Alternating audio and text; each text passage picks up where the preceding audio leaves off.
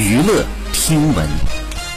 关注娱乐资讯，这里是春娱乐。一月二十三号，北京台春晚在北京录制，印小天、王宁等艺人参加了节目的录制。在接受媒体采访时，印小天谈到了二零二零年参加的《追光吧哥哥》，他坦言自己疫情期间呢几乎失业，所以很感激《追光吧哥哥》这个节目，还特意学习了民族舞，还第一次在舞台上唱了 rap。他更是笑称从来没有上过这么多的热搜。在这个节目当中，印小天和杜淳同台，并且相处十分的融洽。被问到是否和杜淳冰释前嫌了，印小天笑而不语，好像用眼神回答：“放过我吧。”好，以上就是本期内容，喜欢请多多关注，持续为您发布最新娱乐资讯。